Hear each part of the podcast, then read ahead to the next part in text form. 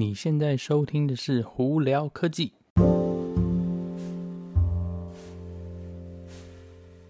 嗨，各位观众朋友，大家好，我是胡老板，欢迎来到今天的胡聊科技。今天是十月十九号哦，那今天呢，礼拜一啦，与往常一样，没有说太多的，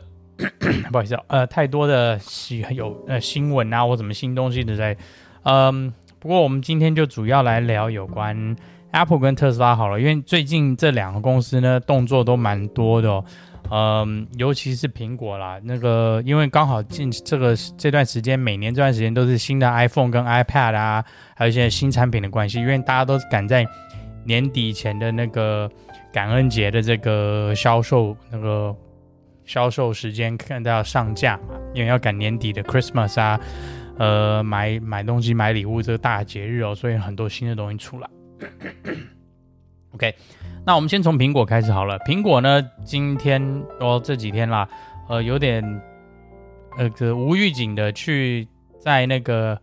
Apple TV Plus 的里头，它的 App 里头增加了一个叫做 Apple Music TV，就有点像它的音乐频道。然后呢，这个频道呢，就是二十四小时在播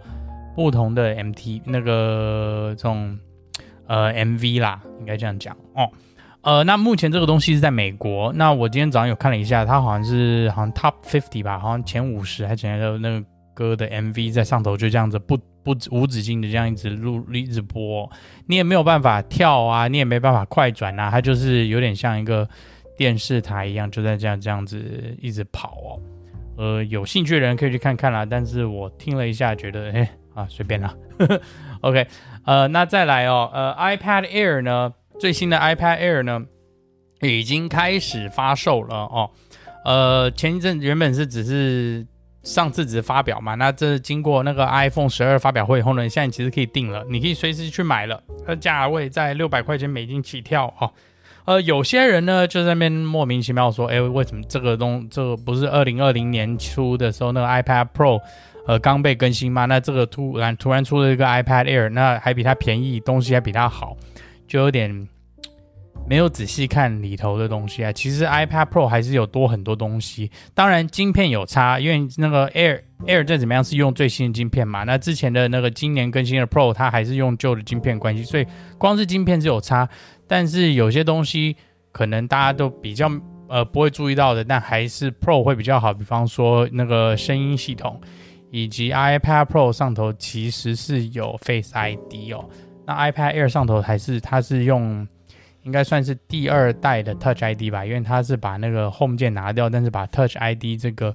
呃指纹辨识系统改到那个电源开关上头了。那真的仔细你如果去两个做比较的话，Pro 跟 Air 其实还是有差别的啦，但是就是差别越来越少。呃，Pro 有 Pro 它的好，Air 有 Air 的好啦，所以也不能是说哦 Pro 好像就是在骗钱一样啦。当然，我是觉得 Pro 现在有点贵，没错，因为目前是传闻是 Pro 马上就要更新了，所以搞不好又有新版的 Pro 要出来，所以大家就再下来看看喽。呃，那我这几天呢，我有收到我订的那个的新的那个 MagSafe 的那个，大家听起说起来很像那医生听听诊器的那个呃充电器哦。呃，那它主要呢的差别就是。跟那个新的 i iPhone 十二或者是 Apple 新出的手机壳有磁铁的那些手机壳，就是可以很自动的吸上去，那达到那个无线充电的效果。那 MagSafe 这个充电器呢，目前好像是卖四十块钱美金吧。嗯，可以先等等啦。我个人觉得，因为我我拿到手上的第一个，我这几天我也没在用，因为它是 USB-C 的接头。那我还得去找，就是有 USB-C 的豆腐头呢，就充电豆腐头，我才有办法去接它，或者是要接在电脑上的 USB-C 啊，或者是什么的 USB-C 上，我才有办法供电给它。所以变得是说我比较不是那么方便，所以我要过几天拿到一个新的 USB-C 的那充电豆腐头，才有办法真的去开始用它哦。但基本上来说呢。呃，它一样也可以用在 iPhone 十一啊，或之前任何一个无线充有无线充电功能手机上头，只是它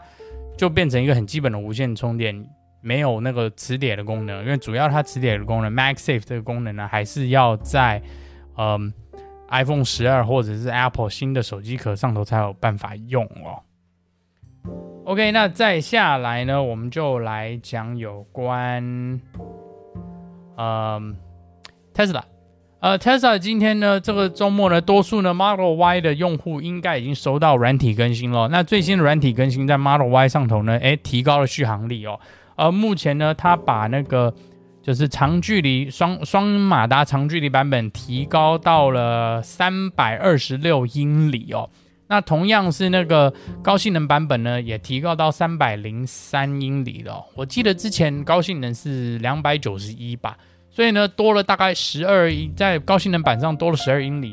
呃，不错啦。我这个基本上就是应该是一些那个软体里头的更新，让它的东西可以更省电啊，就是那个，所以呢就可以多一点续航力啦。那整体上来说，呃，有总比没有好嘛。我想说，其他其他做电车公司目前还没有做到这个东西的，Tesla 呢，在这软体更新还是算是非常厉害的哦。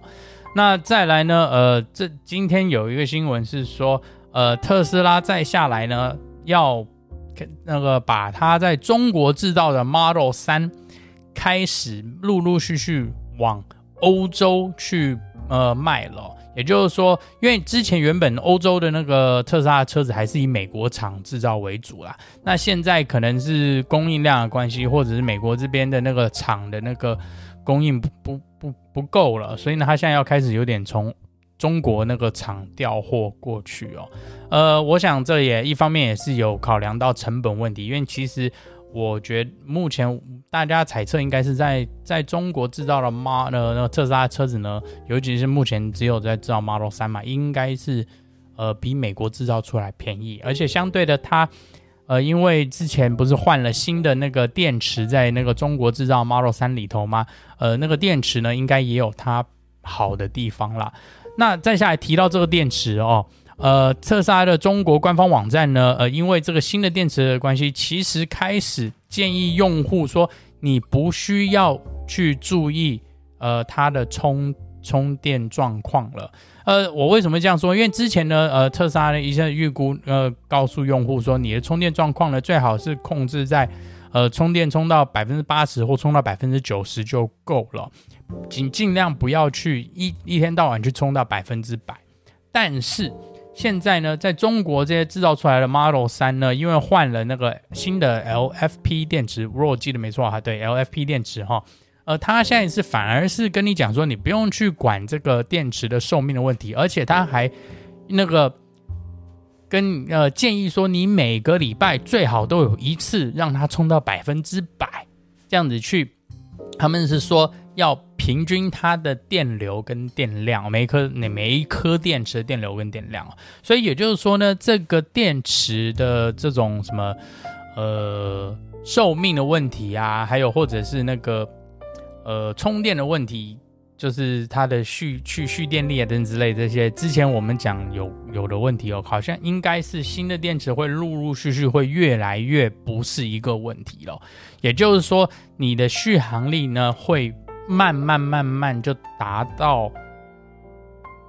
应该算是说你的预期吧，或者就是更方便了嘛，因为你。你要想说，如果我买一个那个车子，我每次只能充到百分，就以它寿命为优先的话，如果只能充到百分之九十的话，其实我就等于说我只有百分之九十的续航力。